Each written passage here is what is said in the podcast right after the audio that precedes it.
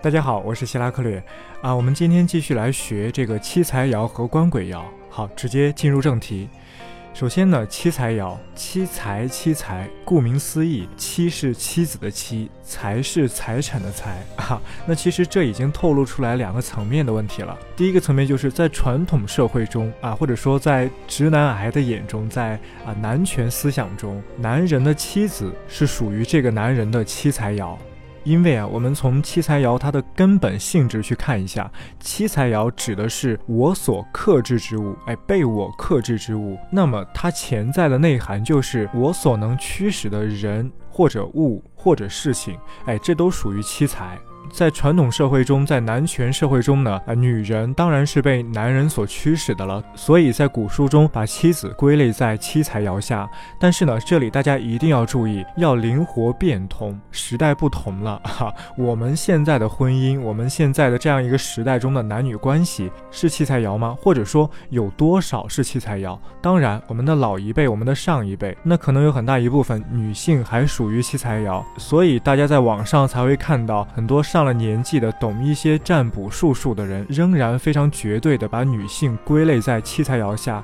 对于这一点，我是非常不认同的，因为还是强调那句话。我们要把握住每一种爻它的根本性质是什么，然后再去观察外部世界符不符合。在我们现代这个时代，在西方社会中，哎，在我们现在的年轻一辈，至少有一半以上的夫妻关系，女性对于男性来说已经不再是七彩爻了。那如果有海外生活经历的，那肯定会更认同我的话，因为在西方社会当中 啊，女性非常的独立，那远远不可能是七彩爻。所以在这里呢，大家一定要弄清楚，不能够随随便便的。哎，把女性归给七财爻，这是对女性的不尊重，也是在术数上犯的很大的错误之一，就是不会变通，哎，拘泥于古代人的文字。在古代人那时候，哎，那样的社会环境之下是七财爻，但是在我们现在这个时代越来越发展，时代变化了，一切都已经不同了，大家一定要注意。好，第二层是财产啊。上一次我说了，哎，你用于投资的房产是财产，你所拥有的这个存折当中的这个数字也是财产。总之呢，你的钱都是七财爻。但是啊，这里还有一个特例，就是股票或者说很有风险性的投资啊，这些不是七财爻。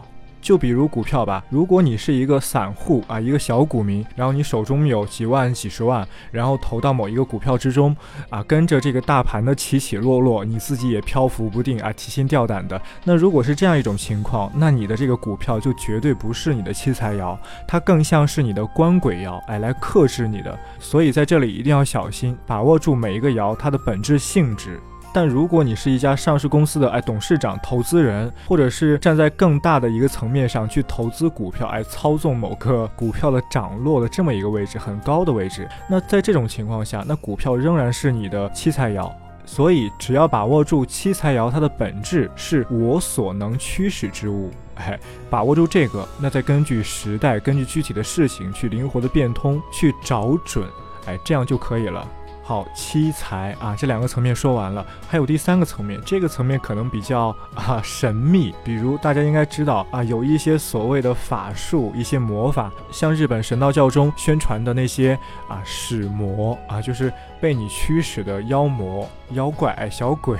或者像我们中国道教当中宣传的一些法术，哎，自己能够养一些小鬼啊，能够养一些哎妖魔鬼怪，然后供自己驱使，哎，帮自己做一些事情。如果是这些呢，那也属于七财爻 啊。这个其实也很好理解，只不过平时大家哎没有这方面的印象，不会想到这些事情。那比如像日本拍过很多关于安倍晴明的电影啊，安倍晴明会用纸人召唤一些啊妖魔鬼怪，然后让自己驱使，这种情况都是属于七财爻啊。当然了，关于怪力乱神这些东西 啊，我不评论，只是给大家说，如果有这些事情，如果有这些事情，那都属于七财爻。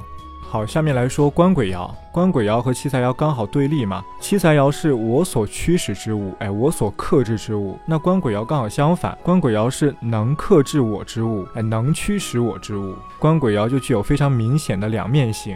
啊。那如果你是有一定地位的人啊，你是有官的人，或者说你跟政府经常打交道，你本身就是一个公务员，或者呢你是一个商人啊，经常给政府招投标，哎，如果是这样的情况，那么官鬼爻对于你来说就是利好的。但如果你是一个普通的百姓，无官无职，然后你所从事的事业呀又不和政府、法院打交道，那这样的话，官鬼爻对于你来说是很不好的。好，来仔细给官鬼爻分个层。第一层呢，是在传统社会中，哎，在男权社会中，妻子的丈夫对于这个妻子来讲是官鬼爻，还是和刚才七财爻一样嘛？因为在传统社会之中，哎，妻子是被丈夫所克制的，啊，妻子是被丈夫给使唤的，被丈夫给驱使的。所以说，在传统的男女关系、夫妻关系之中，女性会把她的另一半，把男性视为官鬼爻。但还是那个问题啊，时代变化啊，每个社会当中的情况也不一样，不能一概而论。随着现在的观念越来越开放，绝对不能够盖棺定论，要根据每对夫妻、每对恋人的具体的情况，哎，他们当中的关系的具体的情况去进行判断。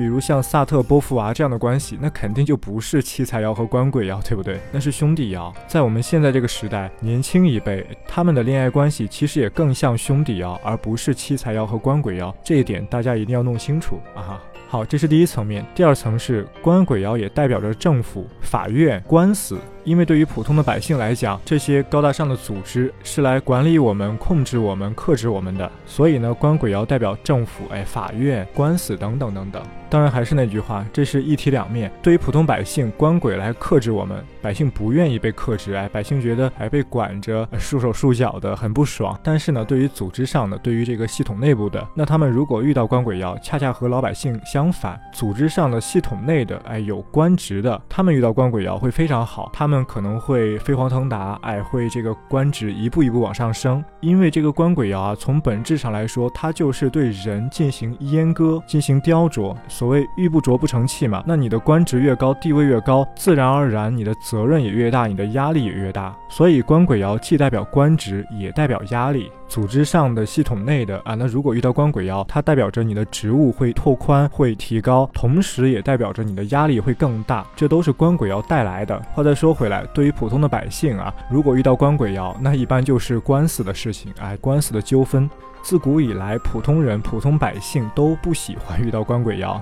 好，这是第二个层面，第三个层面是功名。哎，放到我们现在来讲，就是你考试能不能高中 啊？你考的分的高低。哎，所以呢，如果你们家有孩子要高考，那是要看官鬼爻。当然，具体怎么去看，以后再说，不是简简单单的只要遇到官鬼就好。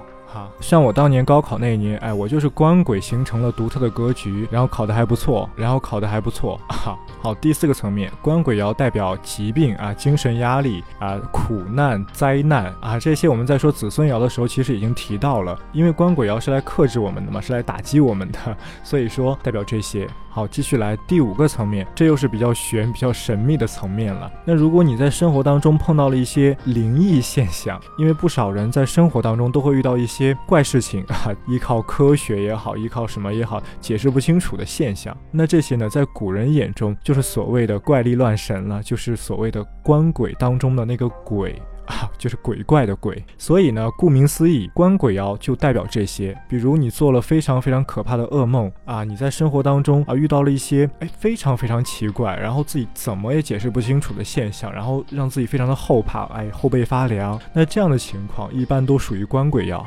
好，今天先说到这里，明天再继续讲兄弟爻与世爻应爻。好，我们明天再见。